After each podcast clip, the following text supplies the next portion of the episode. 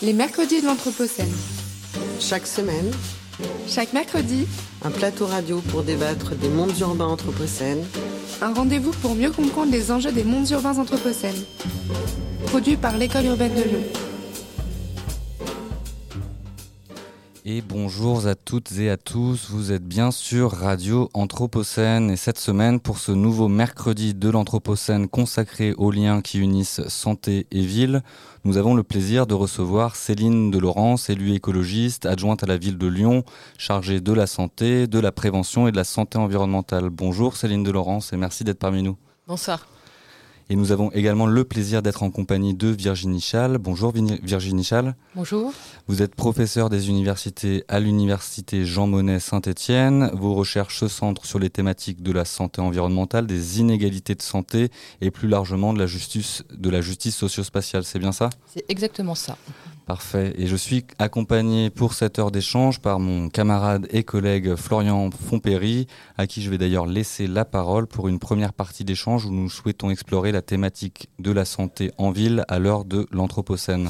Alors bonjour à toutes et à tous, enfin rebonjour pour ceux qui nous écoutaient juste avant. Alors pour commencer ce- cet échange, euh, nous voulions vous demander si ce n'était pas un petit peu antinomique de parler de villes qui soignent et est-ce que l'on n'a pas affaire là à un oxymore? Je ne sais pas si qui veut répondre, euh, si l'une de vous deux. Je je vous laisse peut-être commencer en Oui. tant que géographe. Ok. Bah, écoutez, la ville qui soigne, pourquoi pas? Euh, D'abord, peut-être dire que ce, ce qui interpelle ici, c'est que vous, on entre directement par la dimension curative. Mhm. Donc peut-être qu'avant de dire que la ville qui soigne, on peut peut-être dire aussi que la ville qui fait en sorte que les populations, que les individus ne tombent pas malades et, et plutôt un rôle préventif euh, à faire.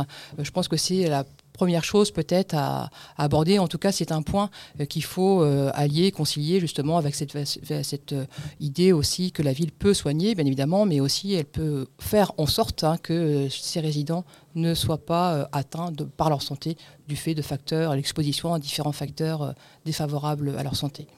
J'a- J'avoue que nous, à la ville de Lyon, on aime bien le terme de la ville qui prend soin. Ouais. Euh, la ville en tant que, que collectivité. On prend soin, on prend soin euh, euh, des habitants, on prend soin des habitats, on prend soin de la nature, on prend soin des, des milieux, de manière à, voilà, exactement ce que vous disiez, de, de manière à éviter, à éviter la maladie. Je pense que c'est, je ne sais pas si ça répond à votre question, mais, mais, mais je pense que ça permet aussi de positionner la prévention comme un axe euh, majeur en politique urbaine de santé. Et justement, la ville de Lyon, ville, c'est pour ça qu'on parlait de, ville qui soigne, et je faisais référence à ce terme d'oxymore, c'est sur le côté peut-être ville de Lyon, pollution, tout, pollution au bruit, pollution atmosphérique, pollution de l'eau. euh, par rapport à la vallée de la chimie, à Lyon, il y a deux semaines, on a accueilli Pierre Athanase pour parler de, qui est vice-président à la métropole de Lyon, pour parler de ce sujet-là, chargé des risques. Comment est-ce qu'on fait une ville qui prend soin, une ville qui soigne dans la mesure du possible, dans un endroit aussi chargé en urbain, disons pollué. Bah, vous avez raison de souligner euh, ce, paradoxe, mais peut-être pour revenir un petit peu à l'histoire aussi, euh, Lyon euh, était aussi un berceau de, euh, bah, l'hygiénisme et, et des politiques de santé publique, a été vraiment au démarrage des politiques de, santé publique, et plusieurs maires se sont illustrés en la matière, donc je pense que c'est quelque chose qu'il faut quand même garder au centre. Euh, et se dire que euh, certes aujourd'hui euh, Lyon est une, une, une, ville très urbanisée, assez dense, etc. Et pour autant, c'est les enjeux de la plupart des grosses mégalopoles. Et pour le coup, en France, on n'est pas vraiment les pires des, villes. hein. Je pense qu'il faut aussi se le dire. Et pour autant, on, doit réussir à concilier le fait d'habiter la ville et de préserver la santé. Donc, euh, pour moi, c'est aussi un enjeu de société. Je pense que ça a été bien rappelé dans, dans l'introduction que vous faites euh, et qui, est, qui, est décrite, qui décrit très bien cette, euh, cette séquence radio et que j'invite à, à relire parce qu'elle était très bien rédigée. Vous faites référence à, à la tribune qui est publiée sur le site rue 89 Lyon, il me semble. Tout à fait. Virginie Chal, est-ce que vous vouliez ajouter quelque chose? Non, simplement dire qu'effectivement, c'est pas pire ici qu'ailleurs, et peut-être mieux sur certains aspects, euh, mais inévitablement, la ville produit euh, des facteurs défavorables à la santé, type bah, justement ce que vous évoquiez, les pollutions, les nuisances, etc. Mais dans le même temps, il y a des moyens, dans l'aménagement du territoire notamment, pour limiter ces facteurs environnementaux défavorables à la santé. Et puis dans le même temps aussi, la ville, de par ses configurations territoriales, de par la mise en place d'un certain nombre justement d'aménagements, d'équipements, elle est aussi pourvoyeuse de bonne santé, de meilleure santé.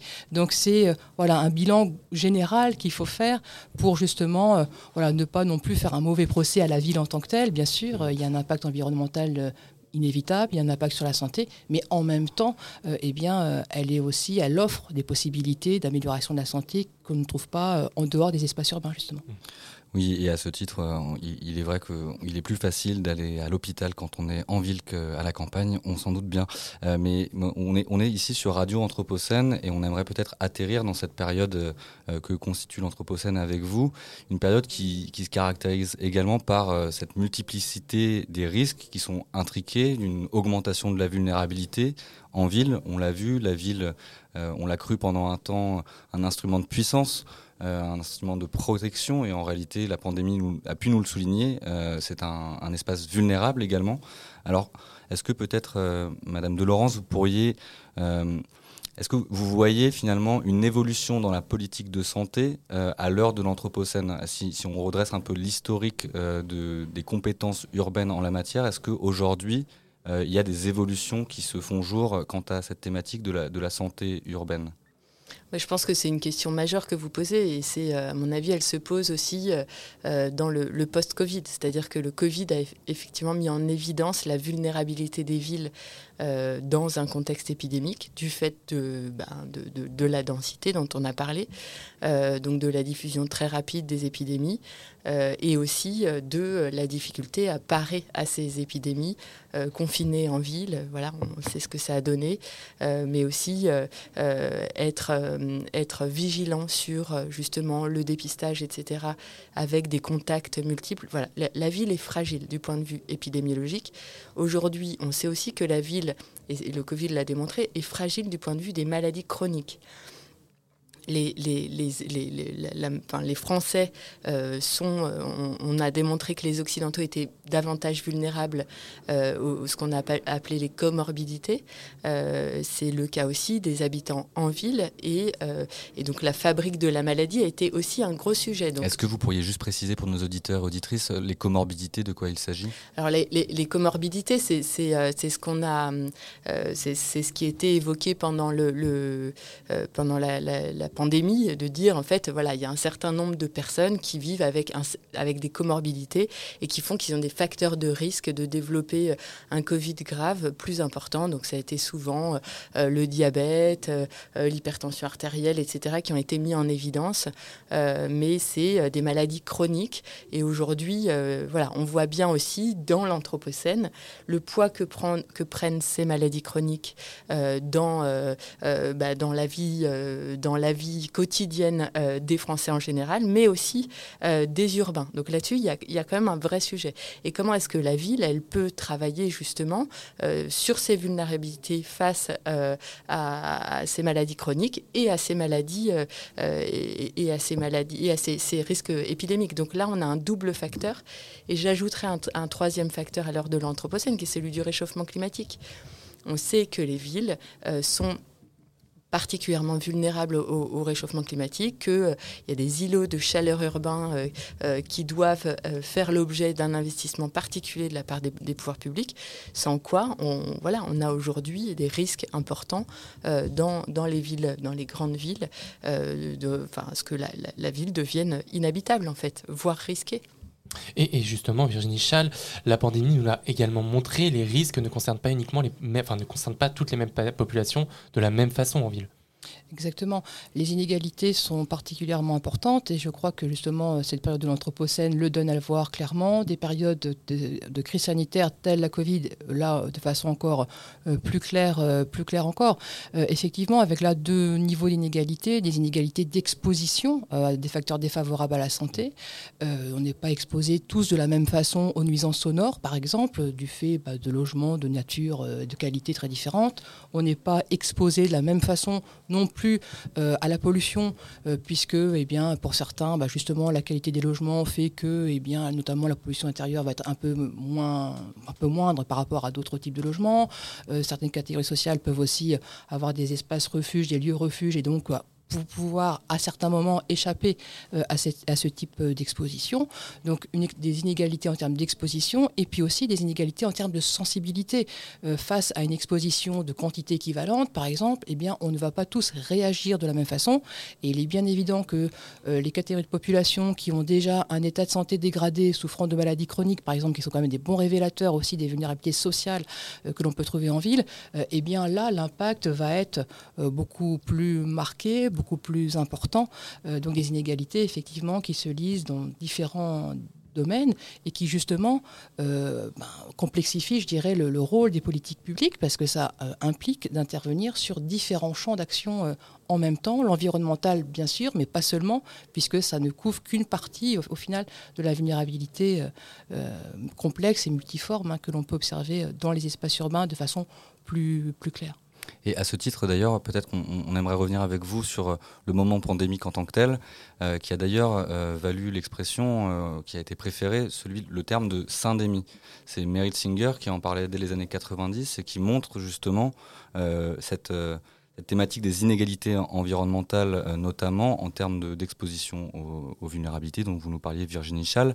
Est-ce que à Lyon, vous auriez un panorama peut-être de justement à l'échelle de la ville euh, de l'exposition des populations euh, lyonnaises et ou métropolitaines euh, au cours de cette période et peut-être après? Est-ce qu'on observe des, facteurs, des, inégalités vraiment fortes au cours de cette période pandémique qu'on pourrait finalement nommer syndémique alors les inégalités sur la phase Covid, elles, reprennent les inégalités que vous documentez très bien, hein, qui, sont, euh, euh, qui sont très malheureusement hein, très robustes euh, à la fois dans le temps et dans l'espace. C'est-à-dire que toutes les villes sont confrontées à des inégalités sociales et territoriales de santé majeures. C'est quelque chose qui est reconnu euh, y compris par l'OMS, et ça correspond à tous les territoires. Donc la corrélation entre précarité économique et euh, accès à la santé, à la bonne santé, est extrêmement forte. Et elle vient se cumuler avec des inégalités environnementales. Pourquoi? Parce que, ben, en fait, tout simplement, euh, on va construire euh, des immeubles euh, à moindre coût en proximité d'une autoroute dans lequel vont pouvoir se loger des gens avec des moyens, des moyens moindres, etc. Donc, tous ces facteurs viennent se cumuler et je dirais même de, manière un petit peu cynique, y compris sur les accidents ou, les, ou les scandales sanitaires. Quand on voit que finalement sur Arkema, euh, sur Arkema, euh, bah, ça touche quand même un bassin qui est très sud-est lyonnais. Pourquoi? Parce qu'en fait, les industries, euh, enfin voilà, les, les, les, les villes bourgeoises sont moins construites à proximité directe des industries.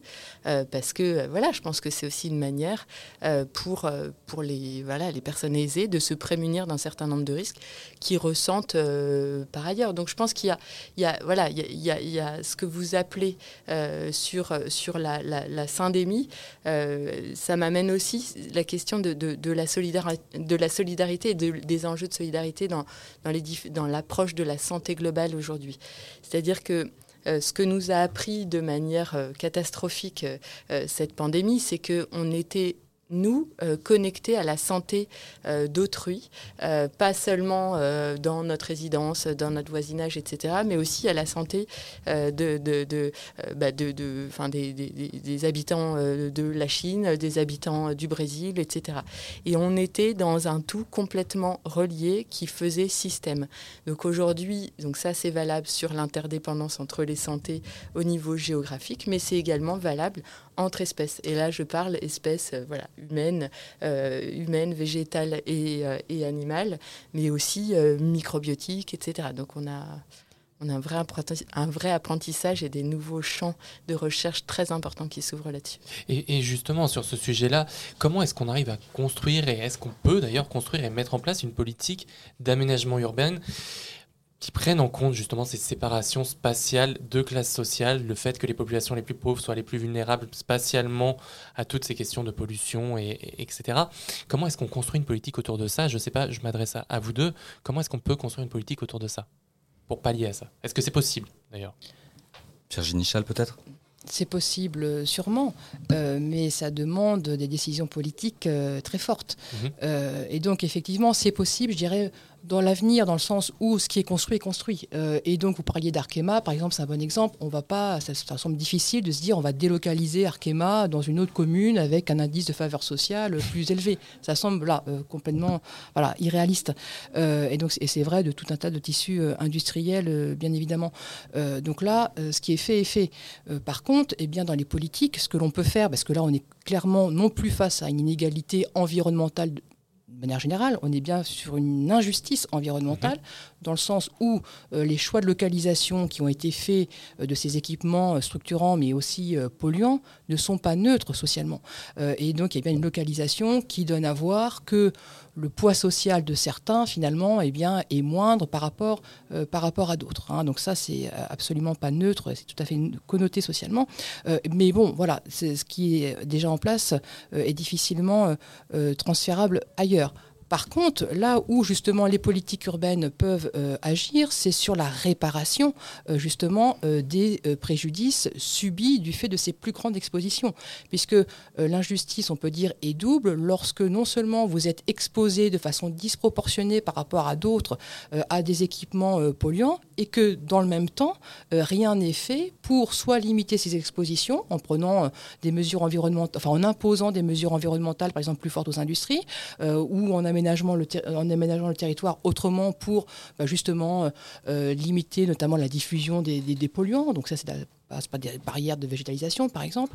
Donc voilà, donc tout ça pour dire que voilà une double injustice, parce que non seulement certains sont plus exposés, mais que en plus peu est fait. Alors je vais être prudente, je ne vais pas dire rien, mais enfin bon, parfois c'est quand même rien. Mais bon, restons prudents, mais peu est fait justement pour que euh, ces dommages subis soient, euh, soient réparés. Et là, sur ce point-là, pourtant, euh, il me semble que les politiques peuvent mettre en place justement des, des politiques de réparation, si je puis dire.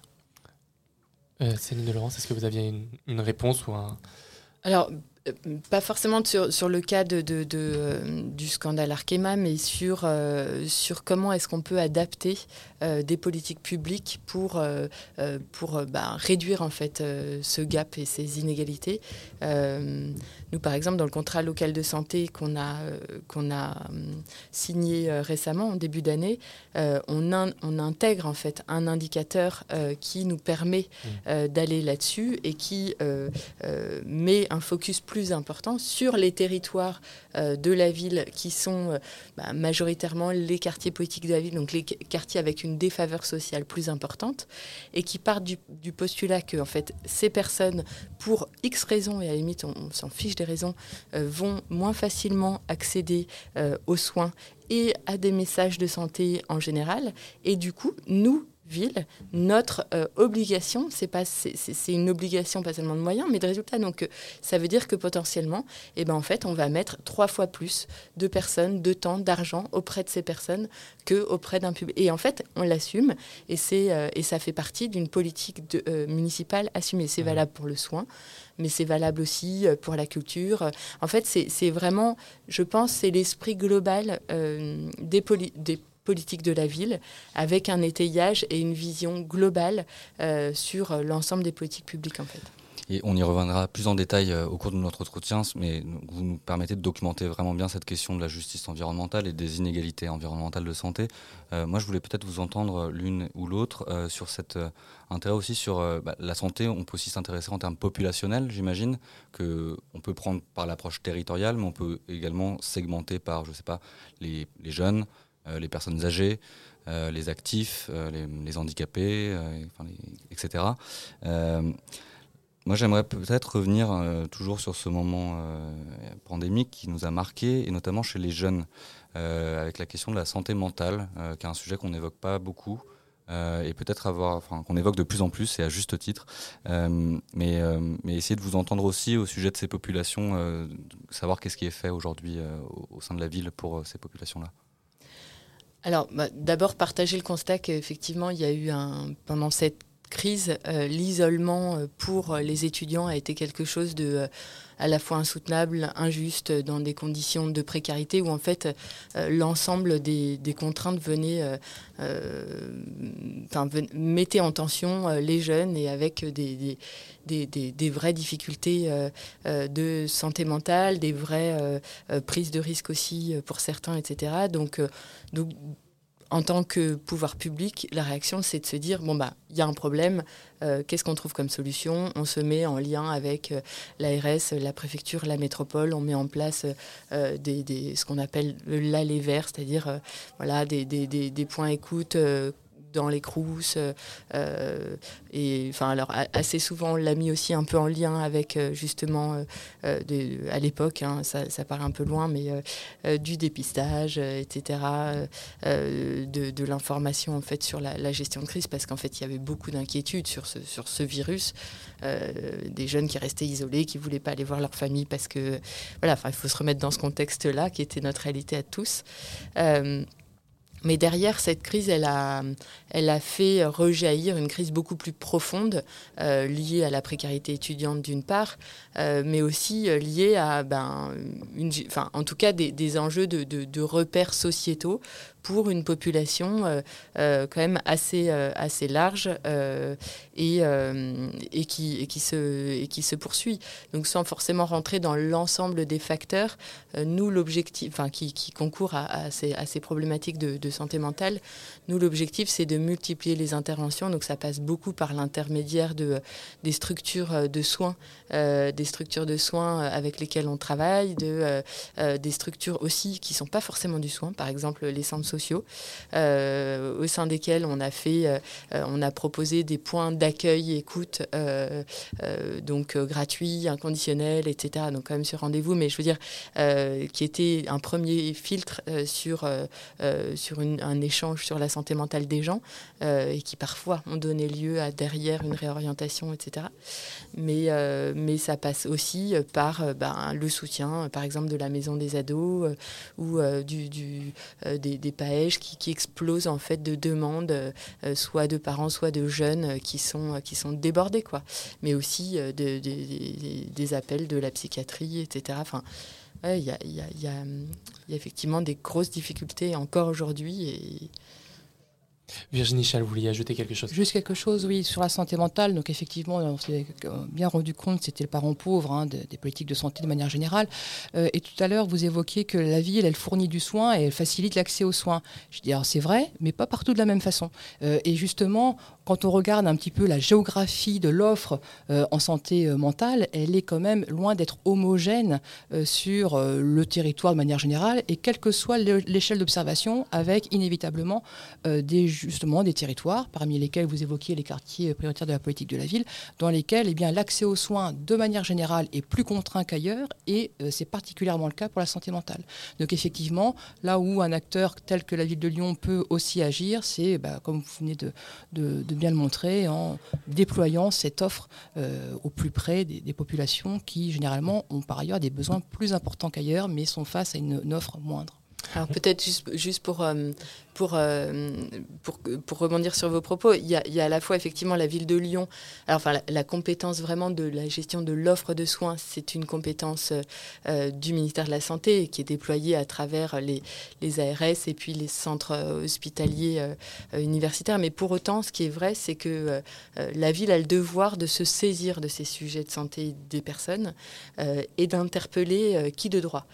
et ça, je pense que c'est une compétence, et vous, vous, me posiez la question tout à l'heure de est-ce que, euh, est-ce que finalement la, crise qu'on a vécue a, fait évoluer euh, la manière dont les villes doivent se préoccuper des questions de santé. Et je pense que ça, ça a aussi mis en évidence que euh, le rôle de, c'est pas forcément de pilote, c'est le rôle de garant euh, que peut avoir la ville. D'ailleurs, il faut savoir que euh, les, collectivités, enfin les, villes, les, mairies, euh, sont les seules à avoir gardé le, ce qu'on appelle la clause de compétence générale. C'est-à-dire, mhm. parmi toutes les collectivités, ce sont les seules à avoir gardé cette clause qui leur donne la capacité d'intervenir sur toute une série de sujets euh, à partir du moment où ça préoccupe euh, les, bah, ses administrés. C'est-à-dire de dire, en fait, s'il y a un trou dans la raquette, bah, c'est le maire qui est en capacité d'aller euh, d'aller tirer, on va dire, la sonnette d'alarme auprès du ministère, auprès de qui de droit. Et ça, c'est important parce que du coup, ça veut dire que c'est la ville qui a cette garantie que les choses fonctionnent, euh, que euh, l'huile dans les rouages euh, est mise aux bons endroits et que les gens sur le territoire aient accès à ce dont ils ont droit et accès à leurs droits et accès aux soins. On est toujours en direct sur Radio Anthropocène pour les mercredis de l'Anthropocène dédiés à la ville qui soigne en compagnie de Céline de Laurence, élue écologiste adjointe à la ville de Lyon chargée de la santé et de la, prévention et de la santé environnementale, pardon, et Virginie Schall, euh, professeure des, universités à l'université Jean Monnet de Saint-Étienne. Alors, on vient de passer une bonne vingtaine de minutes à dépeindre un petit peu les aspects négatifs des villes en termes de santé. On peut peut-être maintenant passer aux aspects un peu plus positifs. Et, dans les aspects positifs, la ville, c'est le lieu du lien. Et on sait que le lien, c'est quelque chose qui est très important pour la santé des individus. Est-ce que vous pouvez nous en dire un petit peu plus comment les liens permettent de se sentir en meilleure santé, enfin au-delà de se sentir, d'être en meilleure santé en ville? Euh, Virginie Chal, peut-être pour commencer. Pour commencer, euh, oui, euh, c'est un facteur favorable à la santé qui est bien documenté, notamment en termes de santé mentale. Être en lien avec les autres, c'est avoir sa place dans la société, c'est avoir sa place dans la ville, c'est bah, bénéficier d'une considération, d'une certaine considération. et donc évidemment, l'impact ne peut être que positif pour la santé. À l'inverse, quand vous êtes isolé, eh bien, vous vous demandez, voilà, vous vous interrogez sur la place qui vous est accordée, sur la valeur qui vous vous accordé. Euh, donc euh, évidemment, donc euh, concrètement, ça veut dire quoi? Ça veut dire que plus, eh bien, justement, dans les villes, on construit, on, construit des, lieux, des événements, des dispositifs qui permettent la rencontre, qui permettent les interactions sociales, et donc qui créent du lien. Et mieux c'est pour les indicateurs de santé, santé mentale notamment. Donc ça passe par plein de types d'aménagements qu'on va peut-être préciser après, mais possible. Et à ce titre, sans, vouloir euh, euh, ternir euh, le constat, au départ, on disait l'ère de la ville rend libre. c'est la, ville qui, qui émancipe, qui permet la rencontre, la diversité, la densité. C'est un petit peu tout ce paradigme qui a dominé pendant quelques années. Aujourd'hui, on a quand même l'impression que bah, la ville et les habitants urbains sont aussi confrontés à de l'isolement. L'anonymat s'est transformé en anomie. Et concrètement, Comment on fabrique du lien social en, en actes euh, sont, Comment on, réussit à créer ce que le sociologue américain euh, Eric Lindenberg appelle des infrastructures sociales qui permettent justement la, résilience euh, et la bonne santé de ses habitants Céline de Laurence peut-être alors, je, pense que votre question est déjà, pour revenir sur les fondamentaux de cette question, je pense que c'est essentiel. Et juste pour vous donner une petite anecdote, en janvier 2022, euh, non pardon, en janvier 2021, euh, on a participé à une à une, une, assemblée citoyenne, donc une réunion avec des habitants justement sur la santé globale. Donc un sujet très très, enfin, qui, qui, paraissait très très en apesanteur. On s'est dit zut comment est-ce que les citoyens vont percevoir ça On était en visio en plus donc à l'époque. Et, et en fin de compte, c'était assez fabuleux parce que la question justement de euh, euh, la question de, du lien et euh, de, de la santé des milieux de vie est, est revenue comme quelque chose de d'extrêmement essentiel. C'est-à-dire que c'est comme si on revenait à la base, à la base de la définition de santé et, et la question du lien est ressortie de manière assez, assez forte en disant en fait bah, il faudrait que la ville quelque part soit garante que le lien social puisse euh, se réaliser à l'intérieur de la ville. Alors je prends souvent un exemple, c'est pas très sympa pour les quartiers nord de Marseille, mais en fait il y a des configurations d'urbanisme qui sont euh, pas adaptées en fait, euh, à l'élaboration de liens sociaux. Je ne dis pas qu'il n'y en a pas dans les quartiers nord de Marseille, ce serait très... Mais, euh, mais, mais c'est vrai que, euh, et à contrario, il y a des configurations avec un maillage de commerce, avec un maillage de, ne serait-ce le fait de mettre des bancs publics, avec un maillage de parcs, avec un maillage de, enfin, avec de l'économie qui vient, avec du, du, voilà, du logement social qui est mixé avec... Il y a il y a des, des, conditions qui font que le lien social est permis et qu'il est équilibré et régulé. Et en fait, je pense que c'est ce que vous disiez, ce continuum entre la ville qui permet la solidarité et la ville qui permet, enfin, l'anonymat. Comment est-ce qu'on garde, euh, comment est-ce qu'on continue à, marcher sur cette espèce de, euh, comme un funambule, sur cette espèce de ligne très très étroite, sans sombrer ni d'un côté ni de l'autre? C'est toute la difficulté. Et pour ça, je pense que euh, euh, les aménageurs, euh, les urbanistes, les différentes parties prenantes qui font la ville, qui ne sont pas seulement la municipalité, bien évidemment, qui sont l'ensemble des acteurs économiques et les, pouvoirs publics qui font la ville, en fait. je pense que là-dessus, il y a vraiment un enjeu à, définir ce qui est, pour moi, la définition de l'urbanisme favorable à la santé. et c'est aujourd'hui quelque chose qui fait un petit peu preuve de concept, euh, qui, euh, qui doit être déployé. Ça implique aussi de déployer une vision de santé dans l'ensemble des politiques publiques, parce que l'urbanisme, ce n'est pas que le fait de construire un quartier, c'est aussi le fait d'avoir euh, ben, d'avoir des activités de loisirs aux bons endroits, de pouvoir... Bon, bref, je, je, pense que vous voyez à quoi je fais référence. Et justement, Virginie Schall, sur la définition de cet urbanisme propice à la bonne santé, qu'est-ce que vous pouvez en dire?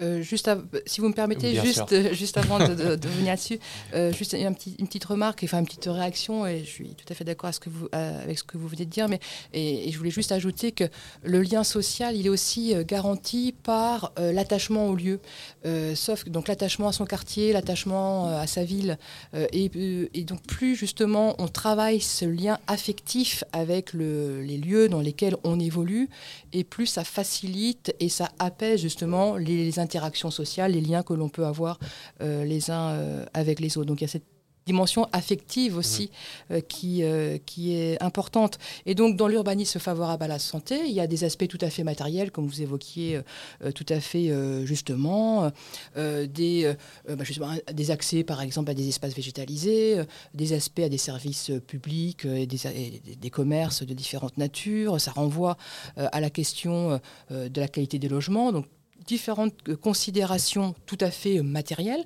euh, mais en même temps, il y a aussi dans cet urbanisme favorable à la santé cette dimension plus immatérielle, plus affective justement. Hein, et donc c'est aussi ça, donc ça renvoie à ce qu'on vient d'évoquer sur le lien social, et puis aussi sur, je reviens à, cette, à ce terme de considération. dans l'urbanisme favorable à la santé, il y a aussi cette idée de considérer les individus, les considérer en justement leur offrant des espaces de proximité de qualité, euh, en leur permettant de s'insérer dans le tissu économique, en leur permettant justement d'avoir une offre, d'avoir accès à une offre de transport, par exemple, qui facilite leur, leur, mobilité, etc. C'est ça aussi euh, dans, l'urbanisme favorable à la santé. Et est-ce que ce que vous dites sur euh, la question du lien affectif au lieu de vie, est-ce que les politiques qui tendent à réhabiliter, à rénover les espaces qu'on pourrait considérer comme des cités ou des, des, des HLM, est-ce que ça participe de ça? Ce qui se fait de plus en plus, et ce qu'on, pendant longtemps, on avait plutôt tendance à détruire ces, espaces, ces espaces-là. Exactement. Je crois aussi que euh, les euh, euh, acteurs de la ville, certains en tout cas, ont bien pris conscience aussi que, d'un point de vue très économique, hein, là c'est très terre à terre ce que je vais vous dire, mais plus euh, les habitants, par exemple, sont attachés à leur quartier, à leur îlot résidentiel, et plus ils vont aussi le considérer et le soigner. Euh, et donc, en termes de dégâts matériels, d'incivilité, ça a des impacts tout à fait, tout à fait, tout à fait avérés. Et donc, voilà, donc c'est aussi par les aménagements recréer du lien social, mais c'est aussi recréer ce sentiment d'attachement, d'ancrage euh, à des espaces qui euh, ben, ne, suscitaient pas forcément des, émotions et des sentiments euh, positifs. Et, si je peux me permettre, pardon, mais je vais peut-être rebondir sur ce que vous allez dire, c'est aussi autour de ça, sur le lien affectif à un quartier. Est-ce que c'est pas lié également à la capacité, à l'encapacitement politique des habitants de ce quartier à pouvoir agir sur ce quartier-là? Je ne sais pas si l'une de vous a. Bah justement, enfin, c'est un peu là-dessus que, que, je voulais euh, bah, parler de ce qu'on mène à Lyon euh, en termes de participation citoyenne, parce que je pense que c'est c'est un des objectifs euh, principaux en fait, hein, d'attacher le citoyen à son quartier, à sa ville, de le rendre acteur, de lui donner le pouvoir d'agir. Donc à la fois à travers le, le budget participatif, donc qu'on a mis en œuvre, sur lequel il y a un certain nombre de projets qui ont été retenus, projets proposés par des citoyens, mais aussi à travers euh, d'autres, euh, d'autres possibilités, comme celui de, euh, de vouloir végétaliser sa rue et de le proposer, comme celui de, de demander par, par l'intermédiaire de, de, la métropole de Lyon, de demander à installer un composteur. Alors, il se trouve que c'est des actions très écologistes, mhm. mais en fait, c'est, c'est aussi une écoute globale sur les projets des gens. et quand je, quand je disais être garant du lien social, c'est aussi être garant qu'en fait, euh, ben, pour toute personne, euh, il y aura la possibilité euh, de créer une action collective, de, de, sortir de chez soi, etc. Donc voilà, ça fait partie en tout cas de, des outils qui sont assez performants aujourd'hui en matière d'attachement des, des, citoyens à leur ville, à leur quartier et d'implication en fait. Si, si, je peux me permettre, ça pose aussi la, la question de savoir qui participe à ces, à ces processus de participation. En termes de classe sociale, bien évidemment, on sait que ce sont souvent les mêmes personnes, les mêmes classes sociales qui vont s'impliquer dans le processus de fabrique de la ville. Comment est-ce que vous, vous arrivez à garantir, à vérifier qu'il y ait plusieurs classes sociales, qu'il y ait une mixité dans ces, dans ces projets d'aménagement-là? Alors, je ne suis pas celle qui en parlerait le mieux, mais il y a, euh, euh, c'est Chloé Vidal qui, qui, est en charge de, de, euh, de, de, ces politiques publiques et elle a vraiment, je pense, une connaissance très fine des méthodes, justement, des méthodes bah, pour compenser ce biais que vous documentez très bien, enfin, que vous, que vous évoquez très bien. mais il y a différents, différentes stratégies de contournement et je pense notamment celle de, du, du porte-à-porte qui a été beaucoup utilisée. juste pour rebondir sur le fait que euh, euh, nous, à la ville de Lyon, on a souhaité mettre en œuvre un baromètre du bien-être pour se dire justement, en fait, aujourd'hui, euh, les politiques publiques doivent être, être perçues et évaluées sous l'angle du bien-être des habitants et pas seulement sur des critères économiques, etc. et on a du coup choisi de définir un baromètre du bien-être. Ce baromètre du bien-être, l'idée, c'était pas que ce soit bah, les écologistes dans leur mairie qui définissent ce que c'est le bien-être et puis euh, euh, et puis qui applique du coup ben, des, critères d'évolution de, des dépenses publiques en fonction. L'idée, c'était vraiment qu'il y ait une, une définition par les habitants eux-mêmes. Et par les habitants, veut dire par tous les habitants. Euh, et du coup, on a fait pour ça des séries de porte-à-porte pour aller chercher les habitants dans les quartiers dont on sait qu'ils sont plutôt des quartiers en défaveur sociale et dont on sait que la participation citoyenne y est compliquée. Donc, c'est par des outils comme ça d'adaptation méthodologique, alors qui sont certainement pas euh, pleinement parfaits, mais en tout cas qui permettent quand même euh, d'avoir une, une représentativité améliorée des outils euh, et de, considérer qu'on parle, enfin en tout cas qu'on se donne largement les moyens d'essayer de parler à tout le monde. Et on a parlé de la diversité des, types de participants, des, participants qui s'engagent plus ou moins dans, dans, la fabrique de la ville, dans sa, la définition de ces politiques publiques, etc. Euh, moi, j'aimerais également revenir peut-être sur, euh, sur la manière dont on a de, créer du lien social euh, en ville et la manière qu'on a peut-être de faire durer cet engagement des habitants. la pandémie a été un moment dans lequel, avec une certaine romantisation, les gens se sont découverts des vertus de solidarité, tout un oui, une forme de romantisme. Euh, et, je sais que la ville de Lyon avait développé à ce moment-là une initiative qui s'appelait Lyon Voisins Solidaires. Euh, qui visait justement à mettre en, contact des populations vulnérables euh, auprès de voisins engagés, engageants, qui aimeraient les aider pour faire des courses, pour donner des cours de soutien scolaire, etc. Aujourd'hui, ces initiatives, euh, bah, d'une part, le site euh, n'existe plus. et en fait, qu'en est-il de la pérennisation de ce type de dispositif et comment on réussit à faire en sorte que ça ne soit pas quelque chose de ponctuel uniquement au moment de la catastrophe, quand la, crise arrive, mais pour faire durer cette implication habitante dans les politiques de santé? Alors sur, sur ce projet euh, dont vous parlez, je, n'ai plus l'historique, même si je me souviens bien effectivement de, euh, euh, de, cette action, de la plateforme, etc. je pense qu'il y a eu aussi un, essoufflement à un moment donné du besoin. parce que le, besoin pendant la crise Covid, ça a quand même duré un paquet de temps parce qu'il y a eu plusieurs confinements, vous le savez. Mais, mais derrière, il y a eu aussi une, forme de lassitude de pas mal de citoyens. Et, mais en tout cas, ce que vous évoquez sur comment continuer à faire vivre cet élan de solidarité, de héroïsme, de romantisme, je ne sais pas comment vous l'évoquez, mais, mais je, partage un peu votre vision. c'est quelque chose qui nous est paru assez majeur, en fait, quand, quand on a pris notre mandat. pour mémoire, c'était en juillet, donc juste après le premier confinement. Et, et on s'est dit euh, comment faire pour que, enfin, ça paraissait de plus en plus évident qu'on allait avoir un nouveau confinement et que ben, on n'allait pas avoir un arrêt total des activités et que du coup, on ne retrouverait pas cet élan de solidarité et qu'on commencerait à sentir euh, euh, ce qui est un peu documenté, hein, la fatigue pandémique, euh, l'aigreur, etc., le découragement. Voilà. Donc comment faire pour mobiliser ces gens Et, c'est ce qu'on a fait avec le conseil consultatif lyonnais Covid qu'on a mené avec Chloé Vidal pour essayer justement de mettre des mots sur, bah, sur les projets et que chacun puisse se rendre acteur, y compris dans des phases de, confinement, parce que ça a duré pendant six mois euh, jusqu'à euh, jusqu'à mi-2021 eh ben, pour être euh, en mesure de proposer des adaptations euh, de euh, la gestion de crise sur différents aspects. Donc, en fait, je pense qu'il y, a effectivement un contexte très particulier et comment faire vivre aujourd'hui, faire vivre ces, politiques. Après, enfin, ces politiques ou ces projets qui ont fonctionné un temps. après, il y a des projets qui n'ont plus de besoin derrière. Je ne sais pas si c'est tout à fait le cas de celui dont on parlait. Il faudrait que je, je, je, me rencarde auprès de, de, ma collègue Camille Auger qui a suivi plus particulièrement ce, ce projet. Mais.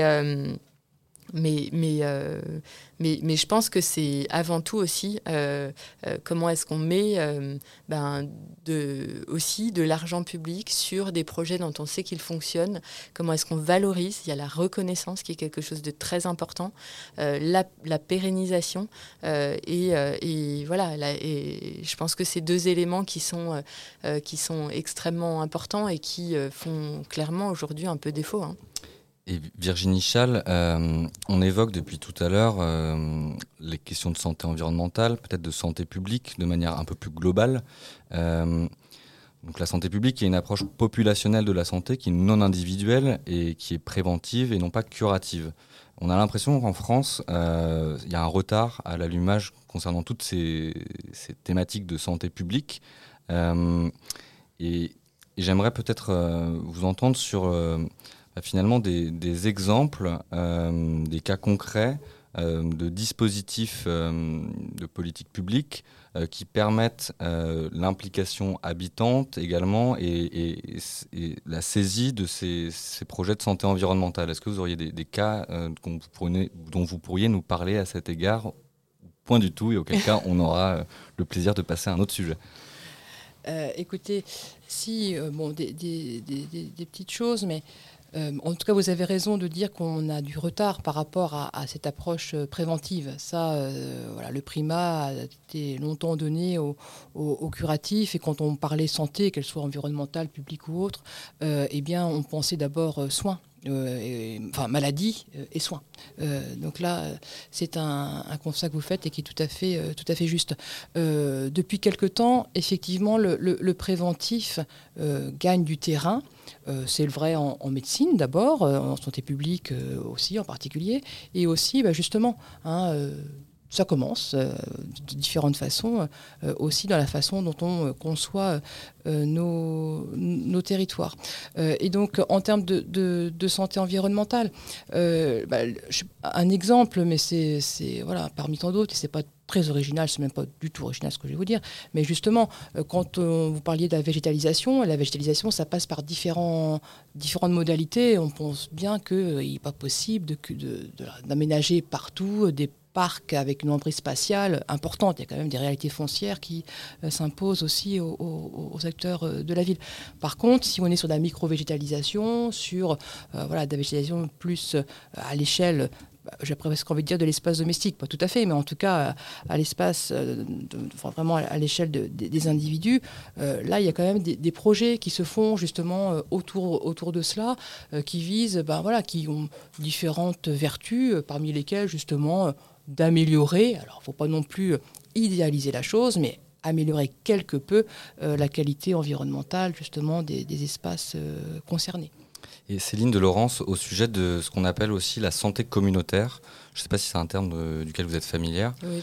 Euh, notamment, euh, je sais qu'en Espagne, on parle d'activos en salud, donc d'actifs en santé.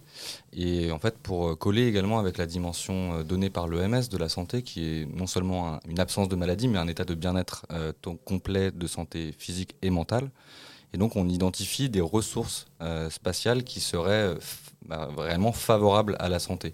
Est-ce que c'est quelque chose que vous tentez également de, mettre en place et avec une, une vision très atterrie finalement à l'échelle micro-local, de créer des dispositifs, euh, euh, des, centres de soins communautaires. Est-ce que c'est quelque chose qui est établi à Lyon en ce moment?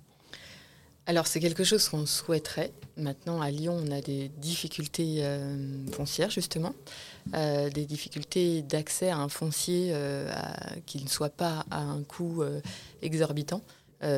pour être tout à fait honnête, le centre de santé communautaire et planétaire qui s'est installé à Bron euh, ben, ils avaient des velléités de s'installer à Lyon avant et on a tout fait pour leur trouver des locaux. Et, et malheureusement, euh, voilà, il y, a aussi un équilibre économique qui fait qu'ils euh, ne pouvaient pas payer. Enfin voilà, et, qu'en fait, ils ont trouvé plus rapidement à Bron. donc tant mieux pour, pour les Brondis. Brondinois, je crois. je sais plus pour les habitants de la ville de Bron. Euh, et, euh, mais effectivement, ce, type de projet, pour nous, c'est, ce sont des projets vraiment, euh, vraiment, vraiment importants. Je sais que vous avez retrouvé les... les brondillants. Voilà. Désolé pour les brondillants et les brondillantes. Oui. Euh, mais euh, effectivement, la, santé communautaire, je pense qu'on on a un outil euh, qui est un outil avec des preuves de, des preuves de concept extrêmement forts qui fonctionnent. C'est quelque chose qu'on a mis également dans notre contrat local de santé pour essayer de, de, promouvoir des référents santé communautaire. on a un besoin d'avoir, de faire monter aussi un certain nombre d'acteurs euh, des communautés sur les questions de santé. Donc en fait, on a différentes dimensions. C'est à la fois des santé au sens soignant, euh, avec une vision culturelle, euh, culturelle avec une, place de la médiation en santé communautaire très forte, parce qu'elle est nécessaire en fait pour un certain nombre de publics, mais aussi une montée, ce qu'on appelle la littératie en santé, même si c'est très techno comme terme, hein, désolé, mais, mais une montée sur, enfin, une, une augmentation des connaissances en santé d'une population qui passe aussi par des relais. Donc ça, c'est deux éléments euh, euh, très importants. Et Juste pour rebondir, si je peux me permettre, sur la question posée précédemment, je pense que sur la question de santé-environnement, ce qui est important en matière d'implication des citoyens, c'est la question de la démocratie en santé. C'est-à-dire qu'aujourd'hui, euh, il y a besoin de rétablir une confiance entre les citoyens euh, et les pouvoirs publics sur des questions d'information en santé-environnement. Euh, c'est quelque chose d'extrêmement fort. Euh, pourquoi? Parce que, ben, en fait, on enchaîne aussi un certain nombre de scandales sanitaires, que on n'est pas complètement serein sur le fait qu'il n'y en ait pas euh, plein d'autres qui arrivent, et puis finalement, on en vient à cette conclusion que, ben, finalement, tout est déjà pollué, tout est déjà foutu, etc. Donc quelque chose qui est extrêmement noir, en fait.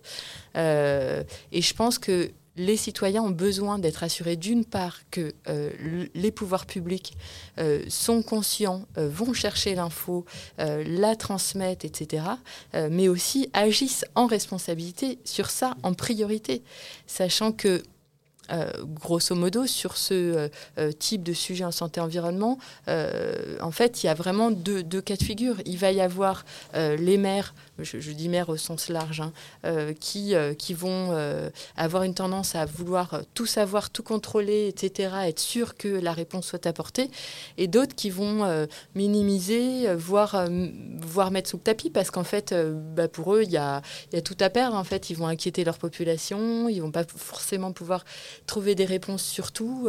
la dépollution va prendre bien plus qu'un mandat. Enfin, excusez-moi de, de, de, caricaturer ce sujet, mais aujourd'hui, pour moi, qui me suis engagée sur une liste alors que j'étais pas encore, voilà, adhérente Europe Écologie Verte, que je suis maintenant, mais je veux dire, je, me suis aussi engagée sur une liste qui avait pour projet euh, de renouer euh, sur le, euh, sur le, contrat démocratique. Alors, et, c'est extrêmement important. Et la démocratie sanitaire, pour moi, est un pilier de la politique de santé qu'on doit mener. Et, pour dire, voilà, les, les, outils qui fonctionnent, bah, il y a tout ce qui est observatoire citoyen qui sont demandés. Là, il y, a un projet d'institut éco-citoyen un peu comme celui qui est, qui qui est réalisé à, à Fos-sur-Mer. Donc, en fait, c'est aussi euh, ça, c'est qu'on a, euh, on a besoin de donner des garanties euh, aux citoyens que, bah, que les pouvoirs publics ont et partagent avec eux la connaissance, l'information et peut-être les modalités d'action. Oui, juste une réaction, je trouve tout à fait intéressante cette notion de démocratie en santé. effectivement, c'est tout à fait important et ça doit aider justement aux citoyens d'être acteurs de, leur santé ça, doit permettre et contribuer euh, à cela. Et être acteur de la santé, c'est pas simplement euh, adopter, je dirais, de façon un petit peu docile euh, les messages de santé publique qui nous donnent des messages justement quant au comportement alimentaire favorable à la santé, quant à l'activité physique, etc. C'est ça, être acteur de la santé, de sa santé, mais c'est pas que ça. Hein. c'est effectivement avoir bah, voix au chapitre, être en capacité justement et être entendu quand on fait remonter des besoins divers et variés. et donc c'est effectivement cette question de la démocratie en santé, elle rééquilibre aussi un petit peu le, les enjeux de pouvoir et les relations euh, qu'il y a entre justement les citoyens et les acteurs de la santé, où là on avait quand même des relations qui étaient très déséquilibrées euh, du point de vue des rapports de force. Donc, euh, une, et ce qui participe justement, enfin ce qui a pu participer aussi à une perte de confiance, puisque c'est pas non plus si évident que ça que de se livrer voilà, comme ça, corps et âme, à, des acteurs que l'on ne connaît pas, sans avoir le sentiment d'être euh, toujours euh, considéré ou entendu de, l'autre côté. Donc euh, voilà, donc simplement, effectivement, un, aspect très important. Et, justement, on parle de démocratie en santé et du fait de, bah, de, permettre aux, individus d'être à la fois plus responsables, mais pas uniquement dans une approche faite plus de sport, manger 5 fruits et légumes par jour. vous parliez tout à l'heure, Céline de Laurence, de la question des compétences. Euh, et du fait que les compétences sont partagées entre l'Agence régionale de santé, la ville qui a cette clause de compétence générale. On a l'impression que pour revivifier cette démocratie également, il y a un besoin euh, d'un nouvel, euh, une nouvelle articulation en termes de compétences et peut-être d'un atterrissage à une échelle hyper-locale, très très fine territorialement, avec un maillage euh, qui permettent aux habitants de se saisir de ces enjeux de santé et comment concrètement aujourd'hui à l'heure d'une décentralisation qui peine euh, à advenir euh, un peu davantage, on, favorise peut-être la question de l'arrondissement ou même du conseil de quartier sans qu'il soit parasité ou investi par uniquement les mêmes têtes de, réseau? Comment concrètement on, on fabrique cette démocratie en santé en acte, une fois encore? Alors, votre question est très technique, je ne sais pas si je pourrais, si je pourrais y répondre. Et, je pense que la, refonte du système de santé d'une manière générale euh, doit se préoccuper des, aspects de territoire et euh, du maillage, de la subsidiarité euh, des acteurs. il faut savoir que la question de la prévention et la question de la santé environnementale sont des sujets, les deux, qui sont pas investis d'une manière générale dans les politiques publiques nationales et local. Euh, je dirais un peu plus local que national, mais, mais, mais globalement, c'est quand même un impensé. Euh, donc aujourd'hui, il y a une page, je ne vais pas dire qu'elle est blanche, mais pas loin, en fait. Euh, on a un, nouveau ministre de la Santé et de la Prévention, sur lequel qu'on attend un peu au tournant sur la partie prévention. voilà, on, le laisse, on le laisse arriver tranquillement. Mais, effectivement, il y a, un enjeu. Je pense que tout le monde est globalement d'accord qu'il faut faire de la prévention. Euh, personne n'est d'accord pour dire ben moi je m'étends. Euh, moi je, passe à l'acte et ça se passe comme ça. Euh, ça on l'a bien identifié et dans le contrat local de santé donc on a signé avec je rappelle il y a 35 signataires dont l'ARS hein, qui est à nos côtés hein. et ce contrat local de santé il a été fait de manière très participative avec énormément de citoyens qui ont contribué, des associations, euh, des, personnes ressources, etc. Euh, il y a justement le fait de dire aujourd'hui, euh, on, doit euh, pérenniser un modèle économique de la prévention. Enfin, on doit pérenniser la prévention. Comment faire pour pérenniser la prévention, euh, sachant que tout le monde se dit, ben, not my business. enfin, se dit, oui, oui, c'est important, mais je ne peux pas payer. Donc, en fait, il y a bien un moment, il faut sortir de cette équation à, à temps d'inconnu et il faut avancer. Donc, nous, on propose une expérimentation. là, il faut savoir voir qu'il y a déjà des expérimentations qui existent. Euh, il y en a notamment une qui a été réalisée par Ipsos Santé qui vient de s'installer sur notre territoire. Je, vous invite à aller creuser ce qu'ils font, c'est vraiment euh, très intéressant. Il y a aujourd'hui énormément de gens qui repensent le système de santé en intégrant la question de la prévention. Et, euh, l'articulation et la question du maillage territorial sera un sujet. Maintenant, pour moi, ce n'est pas le sujet le plus important parce que trop souvent, pour trouver des solutions, les politiques publiques euh, s'attachent à se disputer des prérogatives. Et en fait, je pense qu'il faut qu'on sorte de ça, euh, là, on est déjà dans un sujet où, ben, en fait, euh, on va se disputer des prérogatives sur, les, euh, sur par exemple, la, médecine scolaire. Est-ce que département, est-ce que métropole, est-ce que ville, est-ce que voilà. En fait, tant qu'on perd du temps à se disputer des prérogatives, et eh ben en fait, on n'agit pas et on ne répond pas aux questions essentielles. Comment, pardon, comment on fait pour ne pas, enfin, justement, pour ne plus se disputer autour des prérogatives? Alors c'est une vaste question, mais moi je pense que déjà on détourne le sujet et on, refuse de rentrer euh, dans, euh, dans une réforme de, de, l'articulation globale du système de santé. Mhm. En tout cas, sur euh, les questions de prévention, il y a, selon moi, un champ qui est tellement vaste et qui est tellement peu investi qu'il faut aujourd'hui plutôt trouver des, des coordinations, il faut trouver euh, des, euh, euh, des gens qui sont en capacité de mettre en place des actions, de les pérenniser dans un système en fait qui parte du terrain, comme c'est le cas beaucoup avec les, je ne sais pas si vous connaissez les articles 51, qui, qui sont des, un, outil de, de, la loi de financement de la sécurité sociale qui permet d'expérimenter en fait toute une série de modèles et après de les capitaliser. L'article 51 aujourd'hui, il y en a une quantité je ne saurais pas vous le dire, mais il y en a beaucoup, euh, et ils sont censés être pérennisés. Moi, je demande euh, maintenant, sur les articles 51, sur euh, les projets qui ont montré leurs preuves, qui ont fait leurs preuves, ben, en fait, qu'on y aille, qu'on investisse lourdement sur ces, sur ces projets qui, fonctionnent. Les maisons sport-santé, par exemple, dont on a aujourd'hui une, une, une, une habilitation gouvernementale, etc., l'État ne met pas un centime là-dedans. Donc, en fait, c'est ça, mais, mais, mais c'est ça appliqué à tous les éléments de prévention. Et oui, l'argent est le nerf de la guerre, et là, c'est y compris en matière de santé. Euh, le temps va bientôt nous manquer. Euh, le temps, c'est le silence est d'or, mais la parole est d'argent. Non, c'est l'inverse. Euh, bref, Virginie Chal. On a évoqué avec vous notamment les questions d'inégalité environnementale et vous avez écrit l'année dernière, je crois, dans une tribune à Libération, vous insistiez sur la thématique des, politiques d'aménagement. On l'a déjà évoqué euh, en disant que prendre soin de l'espace, c'est finalement prendre soin des habitants. Euh, on le voit, l'écologie, c'est la santé dans une de manière globale. On parle de de villes favorables à la santé, d'healthy cities, de caring cities, etc. et pourtant, les politiques mobilitaires, les politiques de désincitation à la voiture, etc., trouvent un nombre de critiques assez c'est pharaonique. Euh, en deux mots, et je m'arrête là, comment on fait pour, euh, pour bah, convaincre qu'on a intérêt à agir?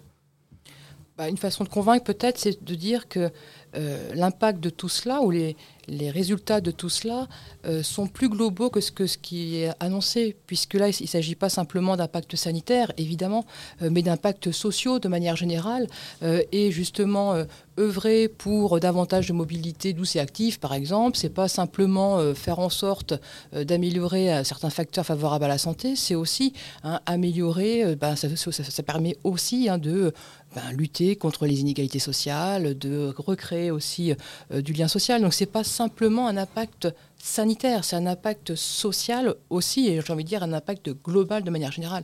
Donc peut-être, voilà, euh, pour convaincre, c'est montrer bah, toute la, plus-value, tous les bénéfices qu'on pourrait retirer euh, de ce type de politique très courageuse mais nécessaire.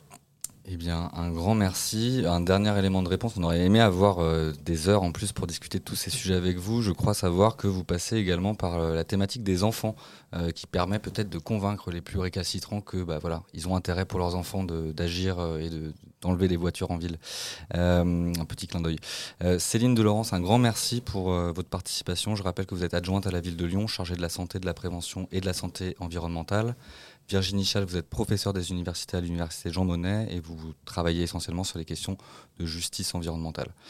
Euh, merci à toutes et à tous de nous avoir suivis. Vous pouvez retrouver notre émission et toutes les chroniques euh, de la journée sur Radio Anthropocène et sur toutes euh, les bonnes plateformes de podcast qui existent. Un grand merci à Florian Fompéry avec qui j'ai eu le plaisir d'animer cet échange. Merci François.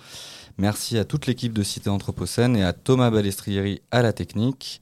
Je rappelle que Radio Anthropocène est une production Cité Anthropocène et de l'école urbaine de Lyon en partenariat avec Radio Bellevue Web et avec le soutien de la ville de Lyon.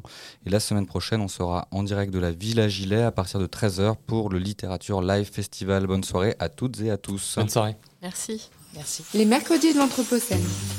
Chaque semaine, Chaque mercredi, un plateau radio pour débattre des mondes urbains anthropocènes. un rendez-vous pour mieux comprendre les enjeux des mondes urbains anthropocènes. Produit par l'école urbaine de Lyon.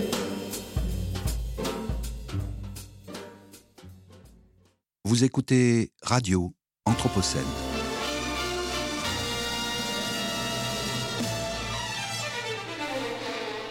Une programmation de Radio Anthropocène avec Radio Bellevue Web et l'École urbaine de Lyon.